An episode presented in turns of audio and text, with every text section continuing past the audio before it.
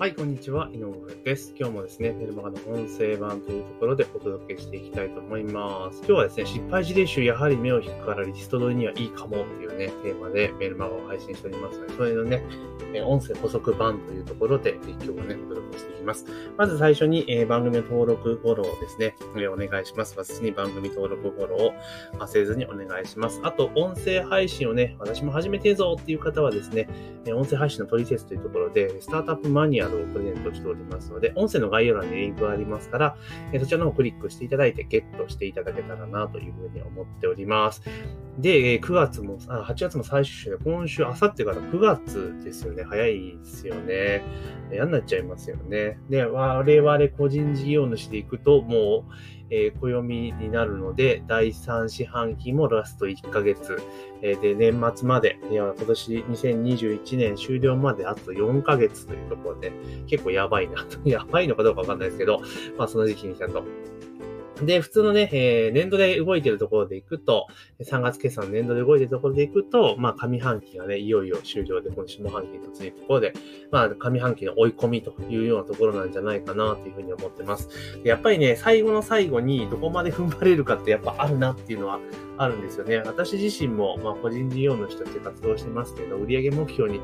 よし、行くぞって言ってね、最後まで気合い入れて、こう、走り抜けた月は調子いいですけど、まあ、今月いっかなって思った月ってやっぱりあんま数字いまいちなんですよね。だからやっぱり、え最後まで諦めずにですね、ガリガリやっていくのが、まあいいんじゃないかなというふうに思っております。で、えちょっと話をね、今日の本編に入っていくんですけど、失敗事例集、えやっぱり目を引くからリストにはいいかもって話なんですけど、まあ世の中あんまといろんなノウハウとかってあるじゃないですか。何々やり方とかね、えこんだけ稼ぎました。まあいろいろあまたあるわけですよ。で、まあそれでね、例えば自分のサービスを売るために、まあ、広告とか使ってね、集客しているわけなんですけれども、まあ、常々ね、前からね、失敗事例っていいっすよって話は、いよいよちょいちょい聞いてはいたんですよね。あの、失敗事例の方が、まあ、人間っていうのは損失回避本能があるから、その失敗しないためにどうしたらいいのかっていう方に興味が惹かれると。だから損失の方にはやっぱね、感情の振れ幅がでかいから、まあ、そっちの方がいいよねってことはよく言われているんですから、まあ、なかなかね、そういうのって全然ないじゃないですか。やっぱりだから集客するときって、どちらかというと、かっこつけたいというか、ね、自分のいいとこ見せたいなっていう意識がやっぱ働くので、まあ、なかなか失敗事例出てこないんですよね。で、まあまあそうなんだろうなと思っていて、たまたまですね、昨日こう Facebook をこうバラッと見てたらですね、なんと失敗事例があったんですね。で、何かってまあ最近ですね、私は補助金関係ですね、まあ先日言いましたけど、えー、とね、経営革新等支援機関に認定されたので、まあ事業再構築補助金とかものづくり補助金とかっていうのをまあ対応できるようになったんですけれども、まあそれ関係でね、結構いろんなとこ調べてるわけですよ。で、まあ、調査とかリサーチしてるんですけども、まあ、当然そうすると、え各サイトのね、えーリンクッキーとかで拾ってくるので、当然広告がそっちに寄ってくるわけですよね。ウェブサイトアクセスとかっていうのを見ていくと、まあそっちに寄ってくるというところがあって、でやっぱそういった補助金関連とかね、それは広告が結構増えてきた最近ね。まあ、まあ当然なんですけど、だいぶ前に増えてきたというところがあって、まあやっぱどこも、そのなんだろう、採択率が何パ何パーセントとかね、結構ね、いけてますよ、みたいなのが多かったんですけど、一社だけ、なんか不採択事例、その理由を解説しますみたいな切り口のがあったんですよ。で、大体そういうのって、こう、採択事例をこう出すっていうのがメインじゃないですか。だから不採択事例と、その原因をっていうような切り口だったんですよね。だから要は失敗事例じゃないですか。うまくいかなかった事例。っていうののやつだったんですよ。もうそれ見た瞬間に、もうすぐにこうね、あの、クリックして、まあ、ダウンロードしたわけなんですよね。ああ、やっぱこれ刺さるなと。その気になる、例えばこの、事業再構築補助金の、まあ、案件だったんですけれども、当然事業再構築補助金で、今後出していこうと思ってる方は、え、それは目止まりますさな、みたいな話じゃないですか。あ見なきゃ見なきゃってなりますよね。まあだから、あ、うまいなっていうふうに思った。で、それ登録する人っていうのは、もちろん業者もいるけれども、まあ少なくとも事業再構築補助金に関して、興味関心が高い属性、まあ補助金とかに属性が高い属、えー、興味関心が高い属性っていうのは分かりますよね。ってなった時に、この手の補助金っていうのは結構いろいろあるわけですよ。で、そこの、えっ、と、広告を出してた事業主は何で儲けてるかって言ったら、その補助金の、その、要は、なんていうかな、えー、計画策定とかのサポートとかの業務で、えー、を売っているわけなんですよね。結局だから、あの、みんな自力でやろうとするんだけども、自力やったら安いじゃないですか。え、コストわかんないし。なんだけど、結局、用を作らんから、結局最終的に業者に頼むわけですよ。で、その時に、あの、そういったね、方々のリスト手元に持ってれば、やりますよって言ったら結構エントリーされるわけですよね。引き合いが入ってくるんですよ。だからそういった意味で考えたら、これすっげえうまい集め方だなと。えー、属性を絞ってっていうのは、やっぱりあるなと。で、今までね、やっぱ失敗事例がいい、いいって聞いてたけれども、実際そういったのって目の当たりにする機会があまりなかったので、あ、で、それ今回初めて、初めてというかね、見つけて、あ、これやっぱパワーあるなっていうふうにすごく思いました。だから、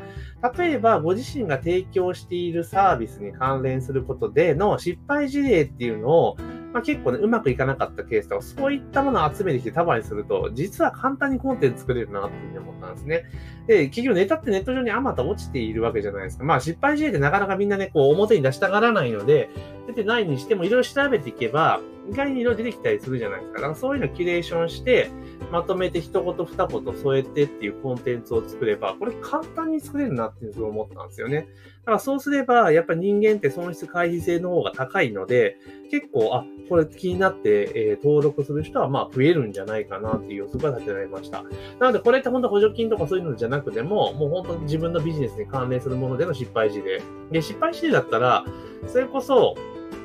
自分のビジネスに関連する失敗事例だったら別に調べなくて自分がいっぱい持ってるわけじゃないですか。で、だからそういったところをうまく、こういうな失敗しました、あんな失敗しましたっていうのを束にする。で、そこからまあ言えることはこういうことですよね、みたいな感じで締めておけば、まあその後のセールスなりなんなり提案、つなげやすくなるじゃないですか。だから、まあこんな形でね、失敗事例っていうのを、やっぱパワーあるなっていうのは、まあ改めて今回のケースを見て、まあすごく思ってったなというところであります。で、実際こういうのってね、私にもそうなんですけど、いいなと思っても、結局行動に移した人が勝つわけですよね。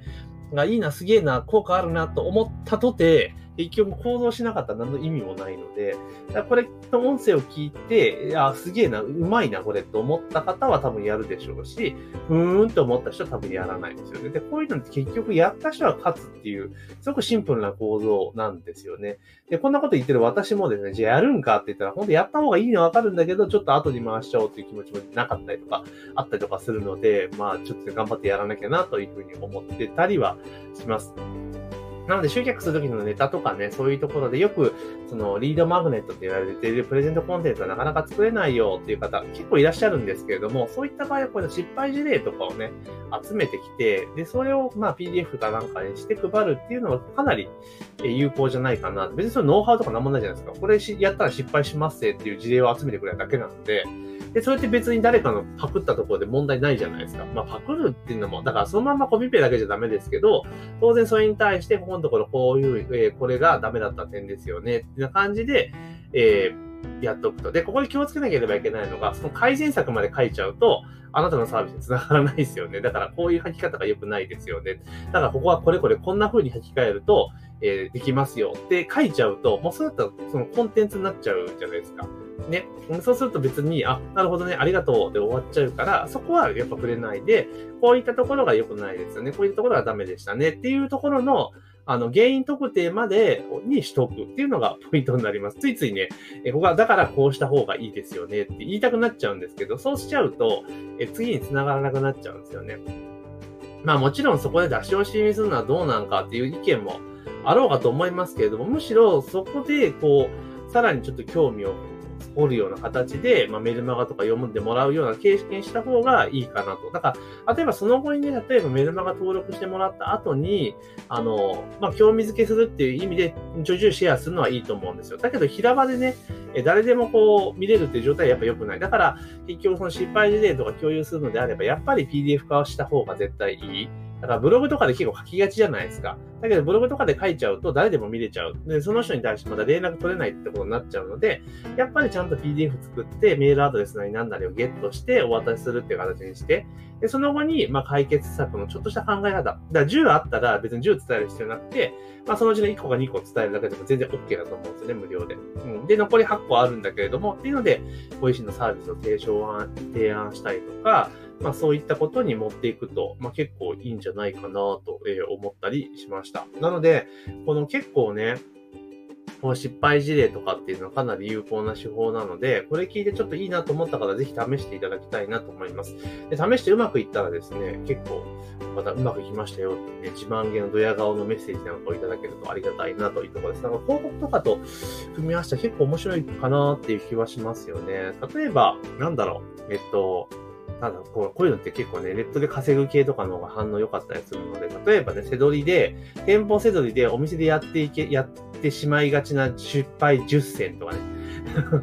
なんかその店舗背取りやりたい人ちょっと気になるじゃないですか。とか、あと YouTube 動画で、えタイトル付けでやりがちな失敗10選とかね。そういうやつですよ。うん。だから、そういうの答えは書く必要ないですよ。失敗これダメですよっていうのだけを書いておく。っていう風にしていったら、あ、おそらくこの人は解決策を発信しているんだろうなっていう多分思うので、まあ、後の購読にはつながりますよね。まあ、例えば私だったら今補助金とかやってるから、えー、小規模事業者持続化補助金でやりがちなミス10選とかね。うん。あと、なんか新生児に気をつけるべき、えー、やりがちなミスで、ボンミス5選とか、そういった方が結構ね、いいんじゃないかなって気がするんですよ。だから、結局は、成功事例ってあまたあるわけじゃないですか。で、成功事例を探して、探しているわけですけれども、ただ、実際に成功、もちろん成功したいんですよ。成功したいんだけれども、それよりも失敗したくないっていうのと同義が多分強いはずなんですよね。なんかそっちに向けたアプローチの方が結構いいんじゃないかなっていうのはやはりすごく思ったりはします。だからさっき言った何々を買い、何々やってしまいがちな失敗10選とか、〇〇やってしま、〇〇な10選とかね。いや、ネガティブ系のものの10選とかいう方が多分引きは強いんだろうないうところですよね。うん。だからまあそこをね、こう書い例えばじゃあこれストア化のコードとかでも一緒だと思うんですよ。何々、だ我々もそうだったんですけど、何々でやり方とかそういうのを出しているんだけれども、まあストア化の場合ノウハウ提供だから、ただ、ただその、えー、講座ページとか、その興味を引かす、引くときで、まるまる知ってしまう失敗10選を元にな、ほにゃららみたいな感じにしていった方が、まあ、逆に良かったりするかなとは思ったりはします。なので、やっぱり人間ってね、その、うまくいった方法よりも失敗したくない方法の方が知りたいわけですよ。だからそこの部分をうまくついて訴求していくと、まあいいんじゃないかなというふうに思ってます。なのでね、私もね、これはいいいいっていうのは知ってはいたんですけど、全然できてなかったので、ちょっとこれを機会にですね、まあ実際自分が体験し目の当たりにしたってことがあったので、まあそれをね、やっていこうかなというふうに思います。で、ちなみに、まあその案件のね、LP とかもまあ、すごいいい感じだったんですけど、唯一ネックなのは、あのね、フォームがね、めんどくさかったんですよ。めんどくさいっていうか、結局最終的には、あの、名字とメールアド入力だけで OK なんですけれども、必須項目その2つだけなんで、ただそれ以外の入力項目があったんですよ。住所とか電話番号とか、いろいろ欄があったんですけど、あれね、あの、最初の段階でも住所と名前、名字と住所だけでよかった、その2つにした方がいいなってすごく思いました。なんでかって言ったら離脱しちゃうんですよ。で、よくよく見れば、あの、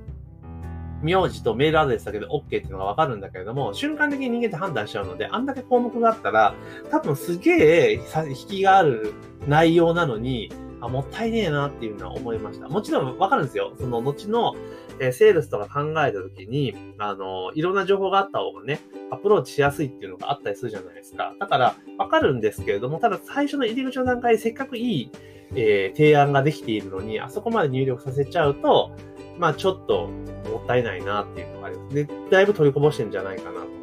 言ってます。まあ裏を返せばそこを乗り越えて入ってきた人はかなり見込み客としての順度高い人とも言えるんですけれども、ただやっぱり入り口の部分はある程度のリストを確保した方が絶対に広告費を使ってるわけですから、数は取った方がいいので、そこは改善した方がいいんじゃないかなと思いました。だからその後に、例えば、えっ、ー、と、なんか一個だからその失敗事例集を加えた後にお布団にしてもらって、その後追加オファーで、例えば、各学しかしがこういうのっていう、ちょっと強めのオファーを出した時に、あの、プラスアルファの情報をゲットするような形にしてったら、まあ、少なくとも連絡する手段をゲットしているので、まあ、その後もアプローチしやすいんじゃないかなというふうに思いました。だから、まあ、インフォ系とかのね、ビジネスをずっとやってきた人だとそんな当たり前なんだけれども、やっぱこういうところを見ても、あの、一般の企業とか、その、今までずっとね、やってきたところっていうのはやっぱりまだまだ、そのリスト化するっていう意味に対してちょっと希薄な、希薄というか、なんか重要度っていうのはまだそんなに高くないんじゃないかなと思います。だからそこの今のね、そのせっかくうまい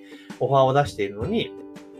もったいないなと思っても、これ手伝ってる会社はそんなことみじんも思ってなかったりするんですよね。だから、逆を返せばネットビジネスとかでガリガリいろんな知識と知見とか持っている人は、そういった提案ができるので、まあそういうのもね、使っていって、既存の企業さんとかに提案していくのが非常に、まあありなんじゃないかなというふうにちょっと思ったりしました。というところで今日はね、失敗事例って結構引きが強いぞっていうところで、なんかリスト取りには結構向いてるんじゃないかというところを、まあ以前から知ってはいたと思うものなんですけれども、実際にね、そういったオファーを見つけたので、まあそれについてですね、ちょっとお話をさせていただきました。ぜひね、番組の登録、もしくはフォローね、忘れずに、えー、お願いいたします。番組の登録もしくはフォローを忘れずにお願いしますというところと、あと、音声配信の取説というところで、音声配信のマニュアル配っております。音声の概要欄にですね、リンク、